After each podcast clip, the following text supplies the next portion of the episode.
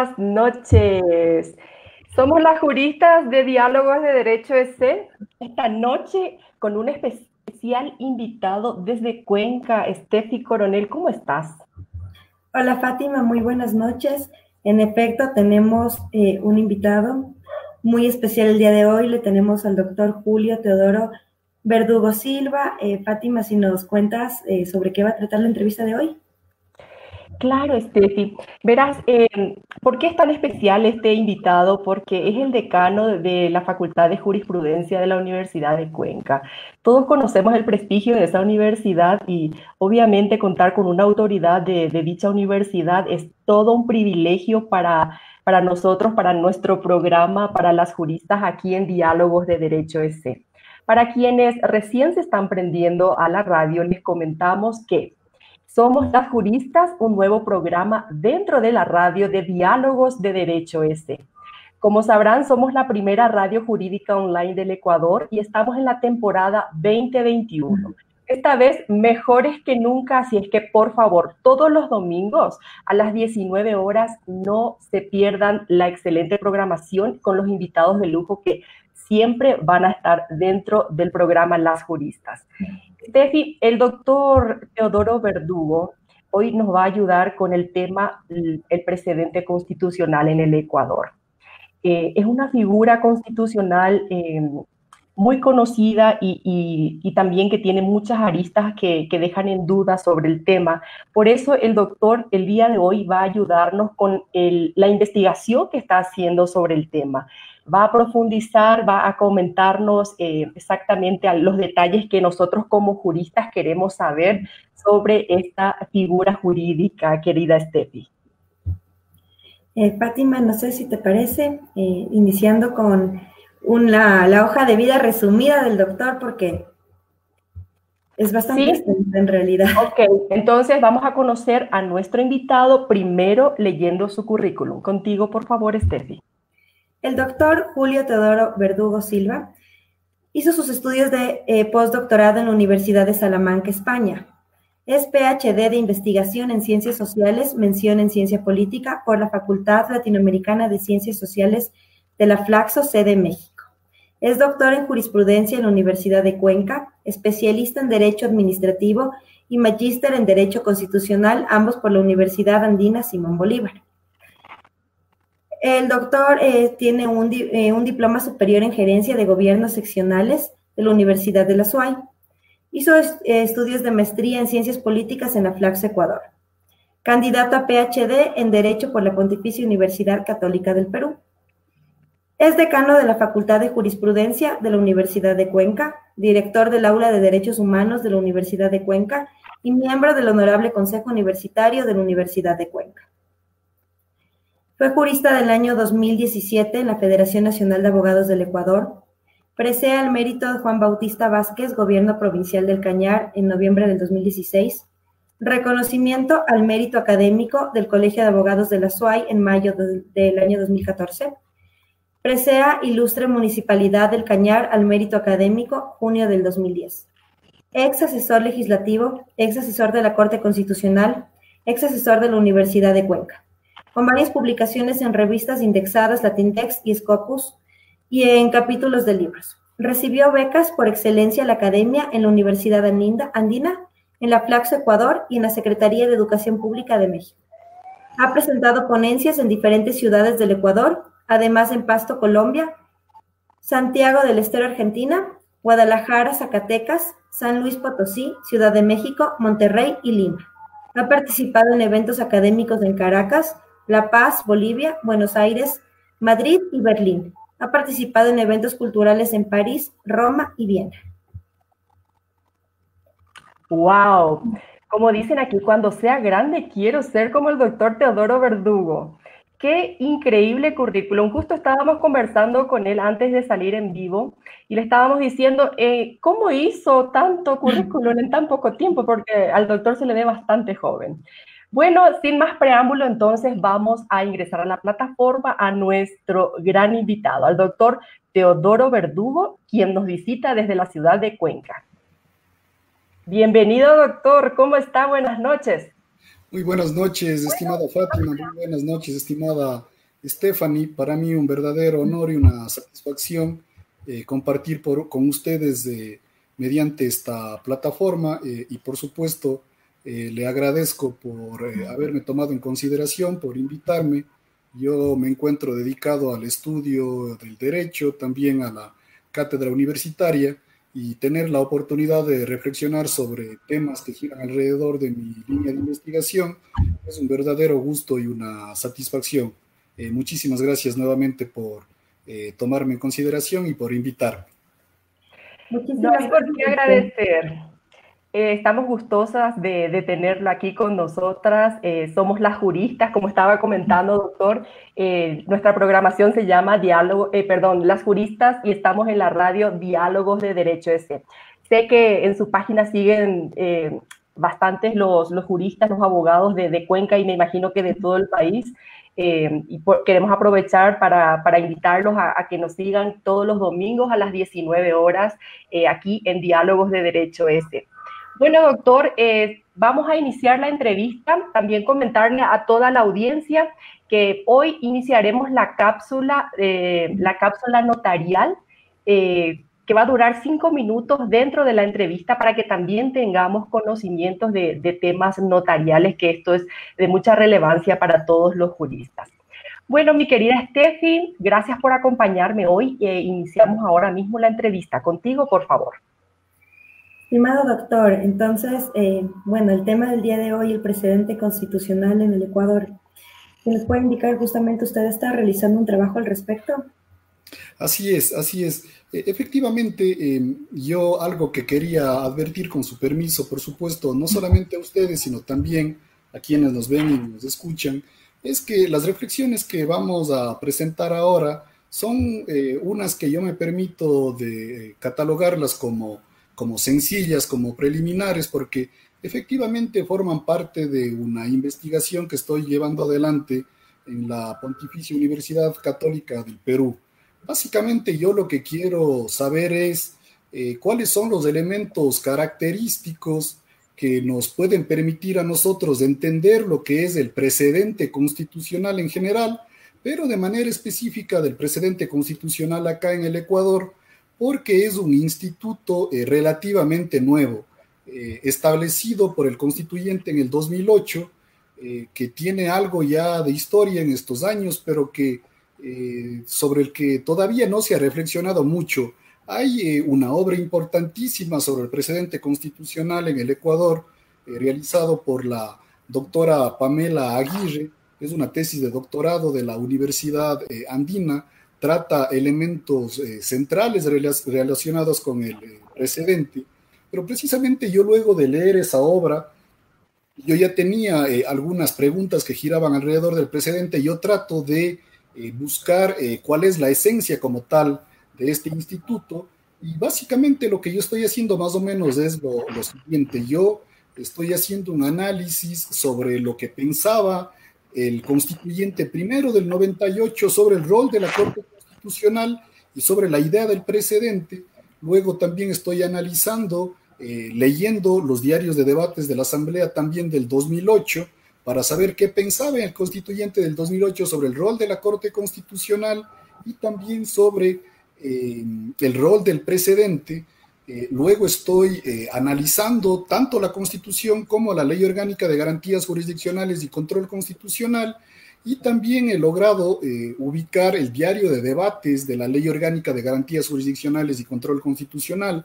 Esa ley se elaboró, si mal no recuerdo, en el 2009 voy ahí ya comparando y estoy tratando de comparar los dichos del constituyente con los dichos del legislador y también estoy eh, ubicando lo que la Corte Constitucional eh, eh, piensa sobre la Corte, sobre el precedente constitucional desde el 2009 hasta la actualidad. Entonces, claro, yo básicamente lo que estoy buscando es saber qué pensaba el constituyente, qué pensaban los legisladores, ¿Qué, qué pensaban los jueces? Eh, son tres momentos, a mi juicio, muy importantes. Yo invito a los abogados que empecemos a abordar las instituciones de esos tres momentos. la institución primero como un discurso, el derecho en su fase de construcción, el discurso del constituyente, el discurso del legislador, luego cómo la norma fue escrita de manera ya positiva, tanto en la cláusula constitucional como en la cláusula legal, y luego cómo la norma ha sido interpretada y aplicada ya en la cotidianidad, podríamos decir en este caso, por los jueces. Son tres momentos, constituyente, legislador y jueces, y son esos tres momentos en los que yo estoy analizando el precedente constitucional. Eh, ya voy hallando algunas cosas, tengo que, por supuesto, eh, seguir indagando, eh, y claro, ya, ya vamos observando ahí algunas cuestiones, y efectivamente, mi investigación gira alrededor de esa cuestión. Yo les comentaba, claro, que este tema es un tema que es importante, pero que curiosamente no ha sido muy abordado aquí en el país. Eh, la obra más importante hasta el momento, y es una que creo que tendrá mucha vigencia durante muchos años, es eh, la tesis de doctorado de la doctora Pamela Aguirre. También hay una tesis de maestría muy interesante del abogado Basantes, que habla sobre el precedente, sobre todo eh, nos ayuda a entender eh, o seguir una línea del precedente por lo menos hasta el 2013, 2014, la obra de la doctora eh, Pamela Aguirre hasta el 2016. Eh, también hay una obra muy importante de derecho comparado ecuatoriano, una obra seminal, podríamos decir, de derecho comparado ecuatoriano, la obra del doctor Pablo Alarcón Peña, donde al hablarnos sobre los diferentes sistemas jurídicos comparados, nos ayuda y, va viendo ahí eh, y va comparando el sistema del civil law con el common law y ahí precisamente ubica el rol, en este caso, del precedente, del precedente eh, constitucional. Entonces, claro, eh, efectivamente, como usted ha comentado, estimada Stephanie, esto gira alrededor de una investigación. Y claro, con su permiso y en el momento que ustedes me lo digan, les iré contando eh, algunos de los hallazgos preliminares relacionados con esta cuestión. Eh, valga la pena recalcar que eh, no es mi finalidad este momento decir o plantear definiciones, si cabe el término, finales e indiscutibles sobre el precedente. creo que es un tema que sigue abierto a la discusión sobre el que falta mucho por investigar. sería muy interesante que varias personas nos volquemos al estudio del precedente es un espacio bastante fértil, eh, una línea de investigación que podría dar eh, muchos frutos eh, y además nos va a permitir entender el potencial del precedente porque, como les comentaré ya al final de mi intervención, la cuestión relacionada con el precedente, especialmente el uso que se está dando del precedente aquí en el Ecuador, podríamos decir puede ser mucho más fructífero si los abogados, si los constitucionalistas eh, tuviésemos una idea más precisa de lo que es el, es precedente. Sería muy interesante, por ejemplo, que empecemos a eh, litigar a través del precedente. Si usted me pregunta a mí, estamos en este país litigando ya bajo la lógica y la cultura del precedente, a pesar de que ya llevamos un poco más de 10 años de vigencia de la Constitución ecuatoriana y de la institucionalización de este mecanismo, la respuesta es no. Eh, y desafortunadamente vemos la actuación de algunos jueces de instancia que cuando conocen garantías constitucionales se convierten también en jueces constitucionales, muchas actuaciones que eh, dejan mucho que desear y que nos permiten deducir a grandes rasgos y de manera abstracta por lo menos que, nos hace falta en el país jueces especializados en derecho constitucional para que, eh, por supuesto, eh, tengamos un conocimiento eh, cabal de esta cuestión. No sé si con esto logro responder su primera pregunta y obviamente con su venia les voy contando algunas otras cuestiones relacionadas con el precedente. Muchas gracias, doctor. Excelente introducción acerca de, lo que usted está investigando. Antes de continuar con, la entrevista con usted, vamos a dar paso a nuestra cápsula notarial, doctor. Me, da permiso, por favor, para bajarnos de la plataforma un ratito. Estamos ahora en presencia del doctor Paul Arellano. Él es notario y nos va a dar cinco minutos de una cápsula notarial. Espero que lo aprovechen. Estamos en presencia de un gran notario aquí de Quito. Vamos con el doctor Paul Arellano. Buenas noches con todos. Muchísimas gracias por eh, la invitación a esta cápsula notarial en la que vamos a analizar varios puntos del quehacer del derecho notarial. Para empezar, como vamos a tener una serie de secuencias, vamos a empezar analizando el tema del notariado en el Ecuador. Eh, nosotros debemos conocer que el notario es un funcionario público del Estado, quien tiene una doble función, que eh, por un lado es abogado, se necesita ser abogado para ser notario, y por la otra es un notario público que presta un servicio por delegación del Estado. Esta, el notariado es parte de la función judicial, está establecido en la Constitución. En el artículo 225 establece eh, que el sector público eh, está compuesto por la función ejecutiva, legislativa, judicial electoral de transparencia y control social y dentro de la función judicial como órgano auxiliar de la función judicial tenemos al notariado. El notariado es parte de la función judicial y es un órgano auxiliar de la función judicial que presta un servicio público que es el servicio público notarial. Así vemos nosotros que en la Constitución de la República del Ecuador, en el artículo 199, establece que los servicios notariales son públicos. En cada cantón o distrito metropolitano habrá el número de notarias y notarios que determine el Consejo de la Judicatura. Las remuneraciones de los notarios y notarios, del régimen personal auxiliar de estos servicios, las tasas, deberán satisfacer los usuarios que serán fijadas por el Consejo de la Judicatura. Es decir, todos los valores que, se pagan o, los costos que se realizan en las notarías se encuentran regulados por el Consejo de la Judicatura y se facturan a través del sistema informático notarial. Es por eso que todas las notarías en el país eh, deben utilizar este sistema y están obligados a cobrar el mismo valor por todos los servicios. Debemos establecer que el notario es un servidor público y es, eh, es, parte del Estado y presta el servicio público notarial. Nosotros debemos tener también en cuenta que el notario eh, es una persona imparcial que tiene que, eh, dentro de este servicio público notarial, debe eh, atender o, dar, prestar el servicio sin ponerse del lado de una o de otra persona.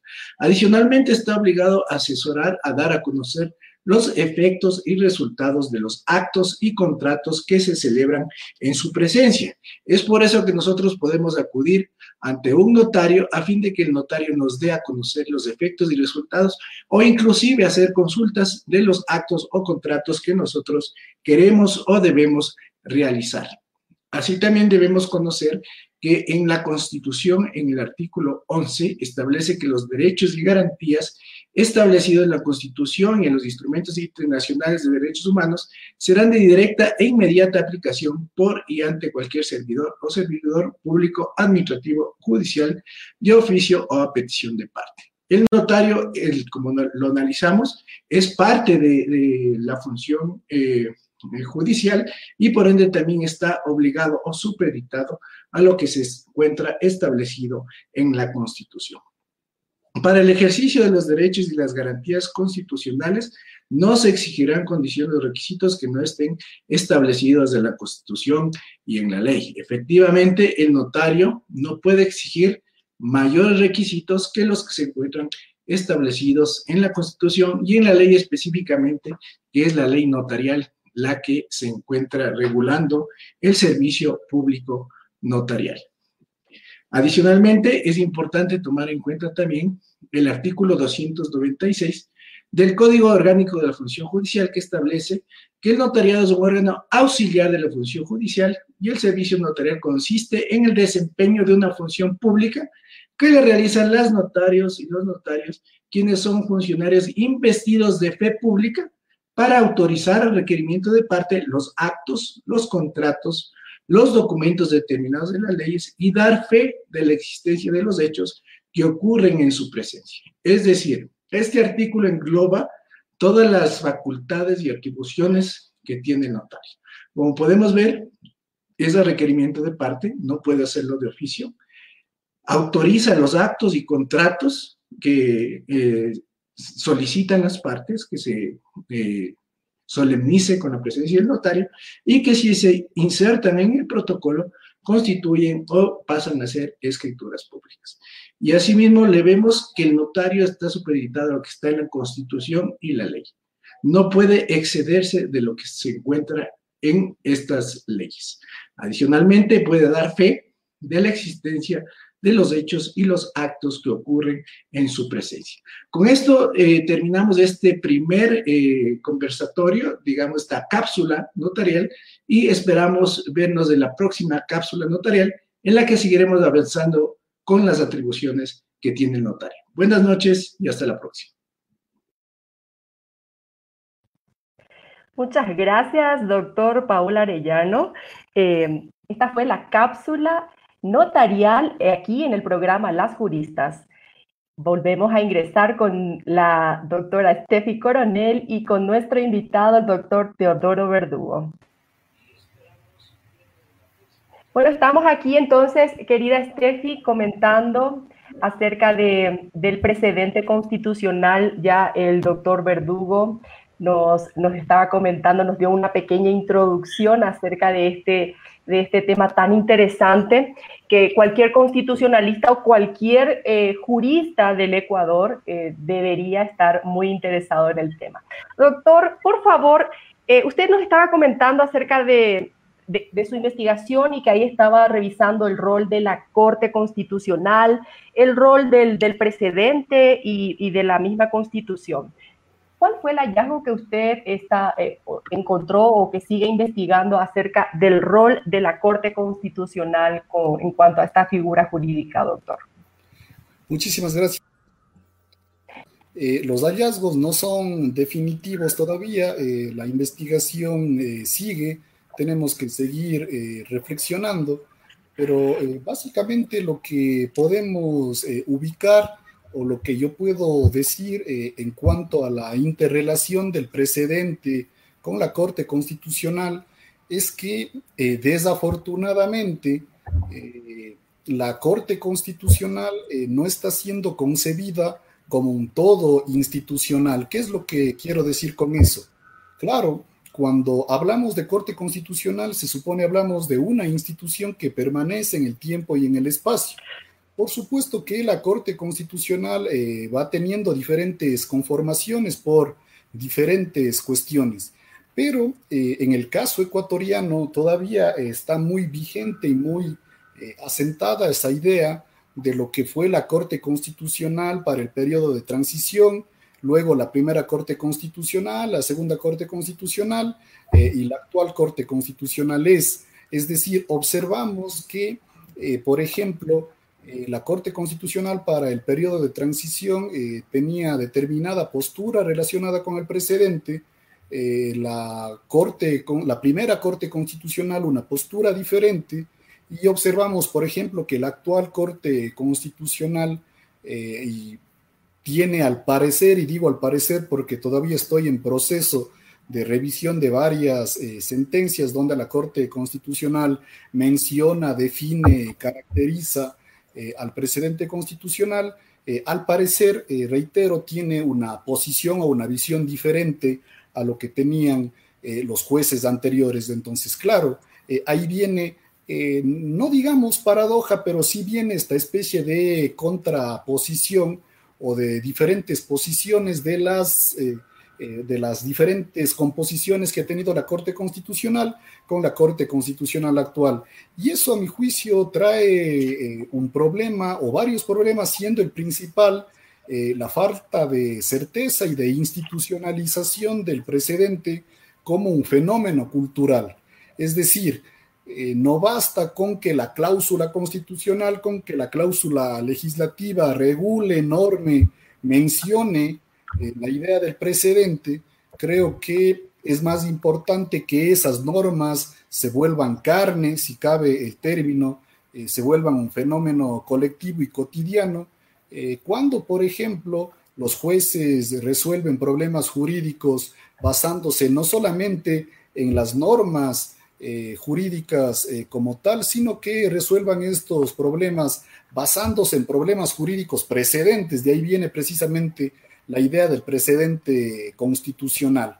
Entonces, personalmente, yo entiendo o yo me permito sostener que no se construye o no acaba de arrancar desde una perspectiva práctica esta idea del precedente. No vemos todavía eh, a jueces resolviendo bajo la lógica del precedente, no vemos a abogados litigando bajo la lógica del precedente. Entonces, claro, hay una distancia, a mi juicio, eh, bastante amplia entre la norma como institución y como un fenómeno eh, escrito en un documento oficial como es una constitución, una ley, y que esta eh, institución se vuelva un fenómeno ya de la cultura jurídica, un fenómeno de la práctica de la cultura jurídica cotidiana. Y precisamente, claro, cuando yo me pregunto qué es el precedente constitucional en el Ecuador, la idea no es única y exclusivamente acudir a la norma jurídica, eh, acudir a la cláusula constitucional o la cláusula legal y de ahí definir lo que se entiende como precedente, sino eh, tratar de eh, arrancar esa respuesta ubicando los diferentes documentos seminales y germinales donde vamos precisamente a encontrar esta información. claro, debemos entender de que el rol de la Corte Constitucional es un rol importantísimo sobre todo para dar el gran salto de el precedente como institución apenas reconocida como cláusula constitucional y legal a que se vuelva eh, un fenómeno eh, de, práctica, de práctica cotidiana. Eh, entonces, claro, precisamente ahí radica, ahí radica el interés de esta cuestión. otra cosa también interesante y que nos permite, por supuesto, entender el rol de la Corte Constitucional es saber algo que ya nos dice el doctor Pablo Alarcón en su obra sobre los sistemas jurídicos eh, comparados eh, y su lógica también dentro del el derecho ecuatoriano, es de que acá en el Ecuador también eh, tenemos algunas instituciones que han sido trasladadas desde otras tradiciones jurídicas y precisamente la idea del precedente es una institución que forma parte de la tradición jurídica del common law, y no del civil que es la tradición madre, si cabe el término, de nuestra eh, lógica o nuestra raigambre jurídica. Y por supuesto, esta, e, este traslado del precedente, básicamente inglés y norteamericano, a la lógica ecuatoriana, trae como consecuencia diferentes eh, fenómenos o, valga la redundancia, diferentes consecuencias. Y creo que precisamente si nosotros nos preguntamos, ¿por qué eh, no observamos que este precedente o la idea del precedente se usa al estilo norteamericano, al estilo inglés? Es porque precisamente el momento en el cual se produce eh, la traslación o el traslado, en este caso, de una institución perteneciente a un paradigma jurídico y se lo lleva a otro paradigma jurídico, ahí eh, encontramos precisamente cómo esta va teniendo, si cabe el término, eh, alguna mutación. Y por lo tanto, una de las pequeñas enseñanzas que nos van dejando también este proceso de investigación es que es un error tratar de eh, entender el precedente, en el caso ecuatoriano, como una mera réplica de lo que es el precedente en Inglaterra o en Estados Unidos. Lo que quiero decir es lo siguiente, por el mero hecho de haber eh, traído esa institución ajena, eh, tratando de que se incorpore al sistema jurídico ecuatoriano, eso per se trae como consecuencia que eh, sufra determinadas mutaciones, sufra determinados cambios.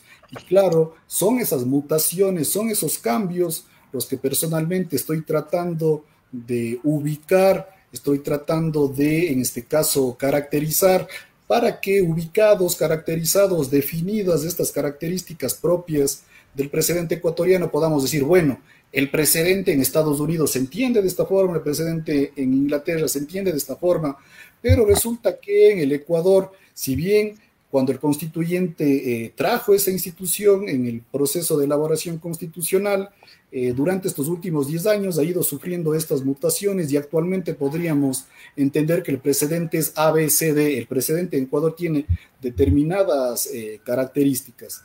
Yo creo que si logramos eso se abre grandes puertas, por ejemplo, para que después podamos hacer procesos comparativos sobre, por ejemplo, cómo se ha terminado entendiendo el precedente en Colombia y cómo se ha terminado entendiendo el precedente eh, en el Perú, por ejemplo. Eh, cuando yo he estado eh, y sigo leyendo muchas cosas relacionadas con el precedente, pero especialmente cuando he estado elaborando el estado del arte de mi documento, yo les puedo decir, por ejemplo, que se ha escrito mucho sobre el precedente en Colombia, es el país que más ha producido y más ha investigado, podríamos decir, sobre el precedente, otro país sobre, donde se ha dicho bastante sobre el precedente es Perú. Eh, también se ha dicho muchas cosas interesantes en Chile, en Argentina, eh, también en México, pero reitero, en el ámbito latinoamericano puedo asegurar que el país donde más se ha desarrollado estudios sobre el precedente es eh, Colombia. y Ecuador, digamos, vamos un poco a la cola. Por eso en mi primera intervención yo les comentaba a ustedes que eh, en el Ecuador eh, falta mucho por investigar sobre el precedente. Hay obras muy importantes que ya les he mencionado, eh, pero todavía es un campo bastante fértil sobre el cual se puede seguir reflexionando. En definitiva, tratando de concretar de manera más particular la respuesta a la pregunta que ustedes me han planteado, la Corte Constitucional indefectiblemente juega un rol fundamental y este rol fundamental eh, se entiende si comparamos el rol de la actual Corte Constitucional, de la Corte Constitucional de la Constitución del 2008, me refiero, con el rol que jugaba el Tribunal Constitucional de eh, la Constitución del 98. Claro, cuando uno lee el diario de debates tanto del 98 como del 2008, cuando uno observa cuál era la idea que tenía en este caso el constituyente del 98 sobre el rol que debía tener el Tribunal Constitucional, el constituyente del 2008 entiende el Tribunal Constitucional como eh, un tribunal que eh, tiene eh, una vocación de defensa de los derechos humanos, pero una vocación, si cabe el término, un poco limitada, en el sentido que, en cambio, cuando uno lee el diario de debates de la Asamblea Constituyente del 2008, se termina observando que eh, el constituyente concibe a los jueces de la Corte Constitucional con eh, potestades eh, amplísimas, ¿no es cierto? básicamente una cuestión que se discutió de manera profunda en el 2008 y también en el 98 fue, por ejemplo, quién era el intérprete final de la Constitución. Y según la Constitución y los constituyentes del 98, el intérprete final de la Constitución era el legislativo, que en ese entonces acá en el Ecuador se llamaba Congreso Nacional, y en el caso ecuatoriano, y en el caso, perdón, de la Constitución del 2008, se arranca esas potestades al legislativo y se dice, no, ahora quién tiene la última palabra sobre lo que dice la Constitución o cómo se entiende la Constitución, ya no es el legislativo, sino es la Corte Constitucional. Entonces, partiendo solo de esa cuestión, nosotros ya podemos deducir, obviamente, el rol que tiene la Corte Constitucional. La Corte Constitucional actualmente tiene un rol eh, principal, pero creo que todavía no toma conciencia sobre diferentes eh, actividades que podría hacer para lograr que el precedente se institucionalice como un fenómeno práctico. Muchas gracias, doctor. Y dentro de estas mutaciones eh, que sufrió esta figura, queremos hacerle la siguiente pregunta. Contigo, Estefi. doctor, queremos saber si la Corte Constitucional ha incurrido en alguna contradicción o cuál es la mayor contradicción que usted cree que eh, en la que la Corte ha tenido mayores inconvenientes respecto a este tema? Listo, muchísimas gracias. Eh, es una gran pregunta y mire, eh, esa pregunta se puede responder básicamente cuando uno lee esta tesis que yo les había comentado de la doctora Pamela Aguirre. uno de los hallazgos de la doctora Pamela Aguirre sobre el precedente constitucional en su tesis de doctorado en la Universidad Andina, además de ese libro está eh, publicado, eh, es que básicamente podríamos entender que el constituyente eh, observa el precedente desde dos perspectivas. La primera perspectiva que entiende como precedente la Corte Constitucional única y exclusivamente a las sentencias que han sido catalogadas como tal, es decir, como precedente por la propia Corte Constitucional. Y la otra perspectiva, que es una perspectiva más amplia y también al mismo tiempo, a mi juicio, más compleja, parte de la idea de que se entiende como precedente por parte de la Corte Constitucional todas las sentencias emitidas por la Corte Constitucional. Claro, ambas posiciones eh, tienen sus dificultades. Miren, si nosotros nos preguntamos eh, cuántos precedentes constitucionales ha emitido la Corte Constitucional, podríamos, claro, fácilmente o no tan fácilmente, pero podríamos dedicarnos a contar cuáles son las sentencias que, siendo emitidas por la Corte Constitucional, la Corte Constitucional de manera expresa ha catalogado a estas sentencias como precedentes. Entonces, por ejemplo, la doctora Pamela Aguirre, eh, ella logra ubicar eh, todas las sentencias que han sido catalogadas de antemano como precedente por la propia Constitución, por la propia Corte Constitucional del 2008 al 2016. Eh, básicamente lo que yo estoy haciendo en este momento es investigar o básicamente tratando de ubicar las sentencias que del 2016 al 2020 han sido dictadas también por la Corte Constitucional, especialmente por la que está actualmente en funcionamiento, y mirar si es que están siguiendo o no la misma lógica.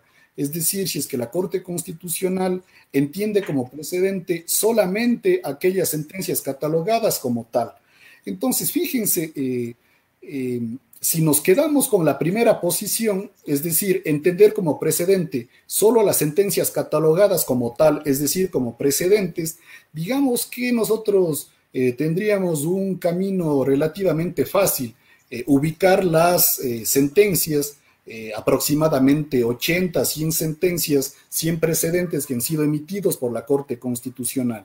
Pero si en cambio decimos, bueno, todas las sentencias eh, emitidas por la Corte Constitucional desde el 2008 hasta la actualidad pueden concebirse como precedentes, creo que ahí entramos a un amplio campo donde tendríamos muchísimas dificultades para poder, que, para poder entender qué es precedente y qué no es precedente. Y claro, eh, en cuanto a su pregunta de manera específica, la contradicción, o yo me permitiría decir la falla o eh, el error de la Corte Constitucional, no del actual, no del anterior, sino de la Corte Constitucional como un todo institucional que viene funcionando desde el 2008 hasta la actualidad, es que eh, a diferencia de lo que ha sucedido, por ejemplo, con la Corte Constitucional colombiana, eh, no tomó atención desde el 2008 a eh, la idea de ir construyendo diferentes líneas jurisprudenciales, diferentes troncos reflexivos sobre diferentes temas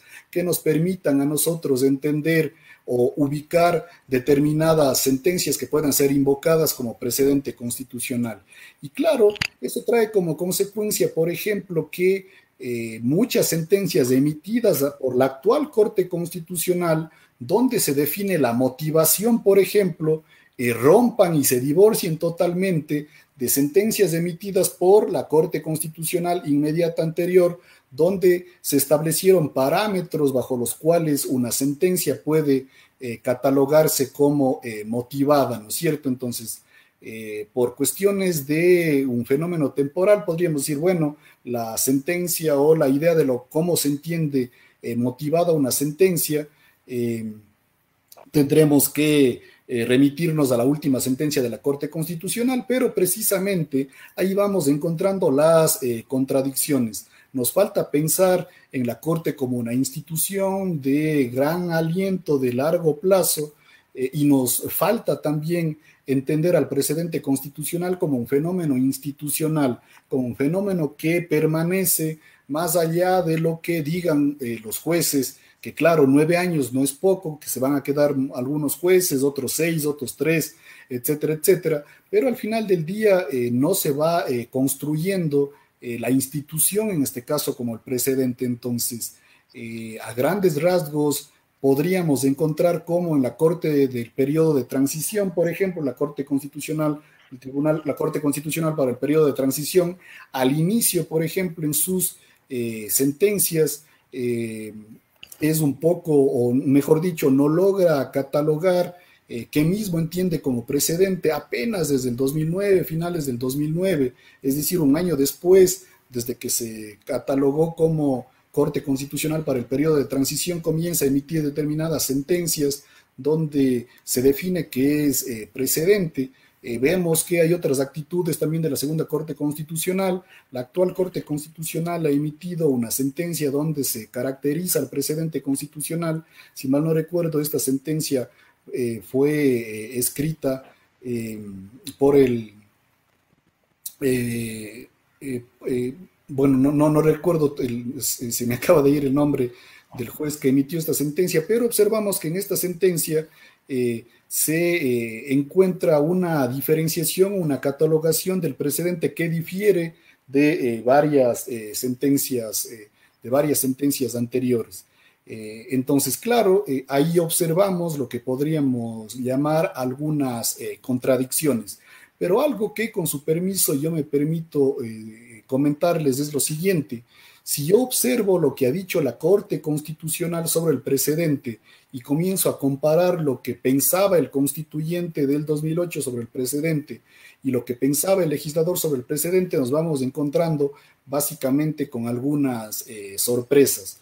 Cuando eh, uno lee el diario de debates de la Asamblea Constituyente, uno termina observando que el constituyente eh, o buena parte de los constituyentes, eh, especialmente cuando debaten sobre este fenómeno en el Pleno de la Asamblea, eh, no ubican de buena forma o no ubican de manera central realmente lo que es el precedente, confunden a lo que es los fallos de triple reiteración de la Corte Nacional de Justicia con los precedentes de la Corte Constitucional. Y aquí aprovecho para recordar esta diferencia de la jurisprudencia de triple reiteración emitida o que en el caso ecuatoriano emite la Corte Nacional eh, de Justicia y su diferencia con el precedente constitucional emitido por la Corte Constitucional, mientras en el ámbito de las Cortes de Casación, que en el caso ecuatoriano la llamamos Corte Nacional de Justicia, eh, para que una sentencia se vuelva a jurisprudencia, eh, se tiene que fallar de tres, en tres momentos de la misma forma sobre un mismo punto de derecho y en el caso ecuatoriano se reúne el pleno de la Corte Nacional y en el Pleno se cataloga como sentencia o eh, como jurisprudencia esa sentencia. En el caso de la Corte Constitucional no sucede de esa forma. Eh, la Corte Constitucional con una sola sentencia emite la misma y la puede catalogar de precedente. Pero fíjense aquí cómo eh, encontramos una especie de contradicción. Si yo me pregunto o si yo les preguntase a ustedes qué se entiende como precedente constitucional, me permitiría aquí invocar la definición de un jurista que desafortunadamente falleció hace pocas semanas, el doctor Michel Tarufo, y el doctor Michel Tarufo decía más o menos lo siguiente, miren, eh, el precedente es lo que el segundo juez establece como precedente. Y claro, eh, en un principio esa definición eh, a mí por lo menos me causaba un poco de controversia porque claro, resulta que el precedente desde la perspectiva sobre todo inglesa y norteamericana, eh, lo cataloga el nuevo juez y no el juez que emitió la sentencia. Es decir, supongamos que yo soy juez, yo emito una sentencia ahora en el 2020, pero resulta que en el 2024 eh, un juez eh, para resolver un problema jurídico invocó la sentencia que yo emití en el 2020. Por eso eh, quien cataloga como precedente a esa sentencia no es el juez que emite la sentencia, sino el nuevo juez, el juez posterior, quien se remite al precedente, por eso se llama precedente, mira al pasado, ubica esa sentencia y la utiliza como elemento eh, y como insumo para resolver un problema, eh, un problema jurídico. Por lo tanto, el precedente es aquel que es catalogado como tal por el segundo juez. En cambio, acá en el Ecuador, nótese esta especie de contradicción, por lo menos lingüística. La Corte Constitucional cataloga como precedente ya de antemano a una sentencia. Es decir, eh, precedente viene de preceder, es decir, es una invocación al pasado. Sin embargo, acá en el Ecuador, eh, de antemano se cataloga como tal a un precedente. Ni en Inglaterra ni en Estados Unidos usted va a encontrar que eh, un precedente sea catalogado como tal de antemano son los jueces posteriores que al resolver un problema jurídico se remiten a las sentencias precedentes para resolver esos problemas jurídicos similares que se han presentado en su momento, las que catalogan como tal a estas eh, sentencias. Entonces, claro, eh, ahí uno ya va encontrando algunas características del precedente ecuatoriano. El precedente a la ecuatoriana, podríamos decir, no es un precedente en el sentido lingüístico de la palabra, acá básicamente es la propia Corte Constitucional la que decide qué es eh, precedente. Además, en el caso ecuatoriano, a, diferencia de lo que sucede en, los sistemas del eh, common law, eh, no son los jueces de instancia y no es el juez posterior que cataloga como presente una sentencia, sino es la propia Corte Constitucional. Muchísimas gracias, doctor Teodoro Verdugo. Una clase magistral el día de hoy. Más que entrevista, creo que fue una clase magistral para todos los juristas quienes están observando. Hemos tenido muchísima audiencia. Gracias a todos los que estuvieron prendidos durante toda la transmisión. Somos las juristas en diálogos de Derecho ese. Resumiendo lo que el doctor tan amablemente hoy nos expuso, hoy hemos aprendido o hemos entendido eh, qué es el precedente constitucional o cómo es entendido eh, el precedente constitucional en el Ecuador. También hemos visto los fundamentos sobre los cuales gira este precedente, eh, también sus características esenciales, eh, cuáles fueron los casos en los que la Corte Constitucional incurrió en alguna contradicción en torno a este tema. También hemos hablado acerca de, las obras, de las pocas obras, como mencionó el doctor, eh, acerca de este tema tan relevante dentro del ámbito del derecho ecuatoriano y también la diferencia que existe con las sentencias de triple reiteración. También hemos, el doctor nos habló acerca del rol de la Corte Constitucional, el rol de, esta figura con, en cuanto a la Constitución Nacional y la Ley de Garantías Jurisdiccionales y Control Constitucional en el Ecuador. Doctor Teodoro, se lució esta noche. Le agradecemos infinitamente su participación. Ha sido realmente muy provechoso escucharlo y cuando termine su investigación esperamos contar con su presencia nuevamente en las juristas, doctor. Sí, claro. Bueno, nuevamente muchísimas gracias por la invitación y mil disculpas por haberme alargado en la contestación de las eh, preguntas. Probablemente si hubiese sido más concreto eh, hubiese contestado tal vez eh, más preguntas. Eh, aspiro y espero que no sea la primera vez que sea invitado a este panel. Y nuevamente, muchísimas gracias. Para mí un verdadero honor. Y por supuesto pido muchas disculpas por lo limitado de las reflexiones. básicamente, las reflexiones que yo les he presentado son relativamente teóricas, un poco abstractas pero entenderán ustedes que forman parte sobre todo de un proceso de investigación de carácter eh, teórico. Eh, cuando eh, se está investigando se tiene muchas incertidumbres, yo estoy todavía en el, en el, momento de las incertidumbres, pero ojalá cuando ya vaya descendiendo las reflexiones tenga la oportunidad de a través de ustedes también dirigirme al público que nos ve y nos escucha para presentar ya de manera expresa eh, algunos eh, hallazgos como tal. Muchísimas gracias. Para mí es un eh, verdadero honor haber compartido con ustedes. Muy amables. gracias a usted, doctor. Este ha, sido, ha, sido, una entrevista que en realidad, como dice Fátima, más que una entrevista, ha sido una clase magistral con muchísima retroalimentación. En realidad quedaron bastantes puntos que podrán ser tomados en cuenta en un futuro, en una próxima entrevista. nuevamente, muchas gracias y esperamos tenerle pronto de vuelta en el programa. Muchísimas antes gracias. De que se, antes de que se vaya, doctor, le leo algunos comentarios de sus seguidores. Dice Jun Parra, sin duda el doctor Verdugo eh, maneja un conocimiento muy amplio en estos temas, gran ponencia sin duda. Nancy Roa dice, Dios lo bendiga. Ronald le dice, dice, excelente tema. Néstor Chiriboga, felicidades, doctor.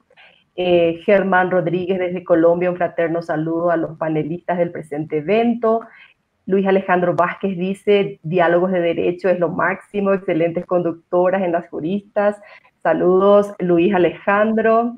Eh, también tuvimos otros comentarios como el de Blas Barreto, donde dice, excelente tema, muy interesante. Diego Andrade nos dice saludos al doctor Teodoro, un gran constitucionalista.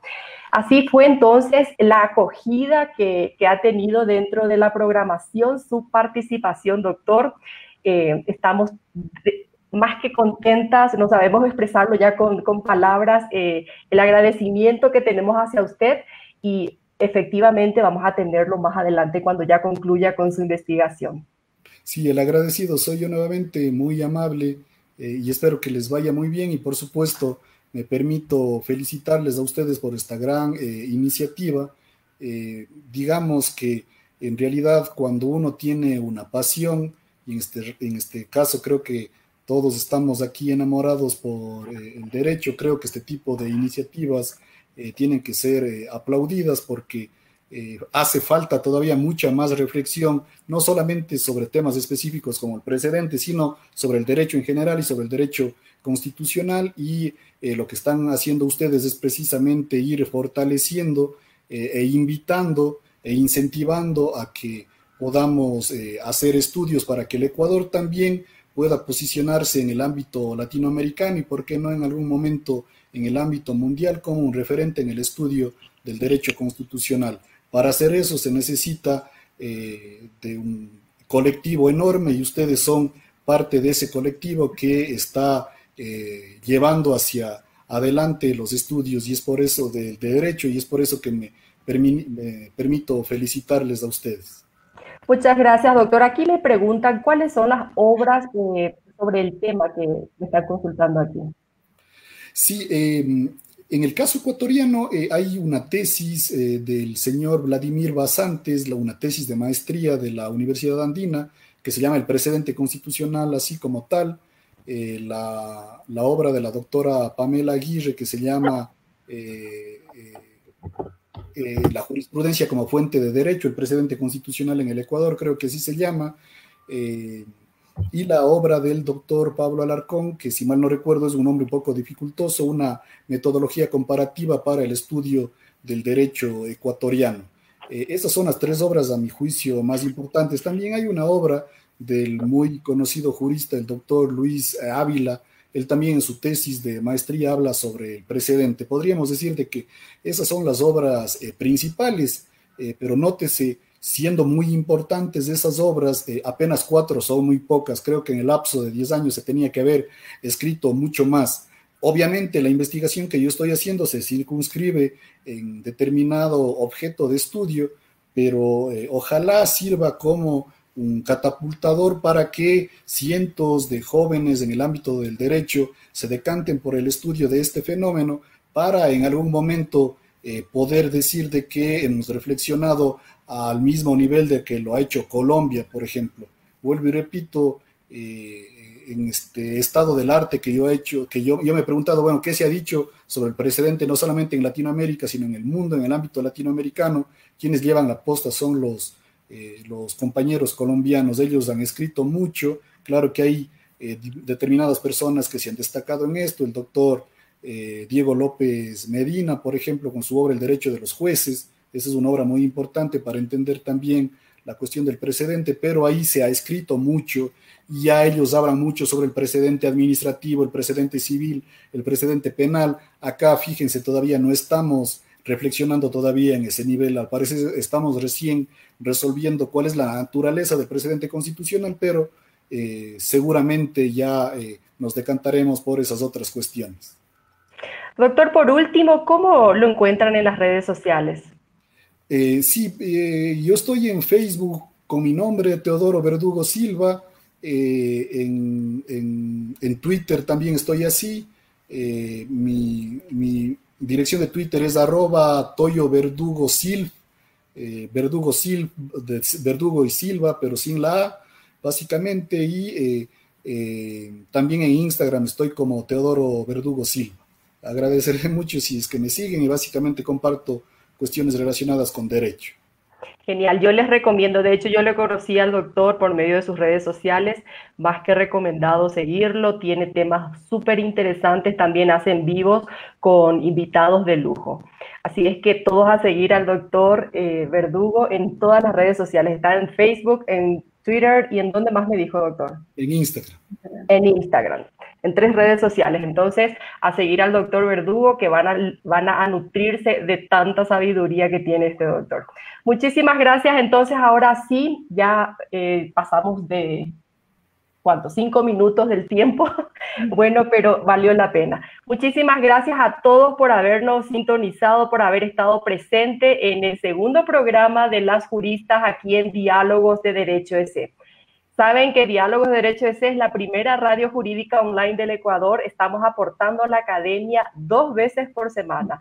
Los días miércoles están mis compañeros Guillermo y Luis con actualidad jurídica a las 19.30 y nosotras, Estefanía y yo, vamos los domingos a las 19 horas. Así es que no se pierdan porque también tenemos segmentos dentro de las juristas, Estefi, como el día de hoy que, que nos acompañó el doctor Paul Arellano.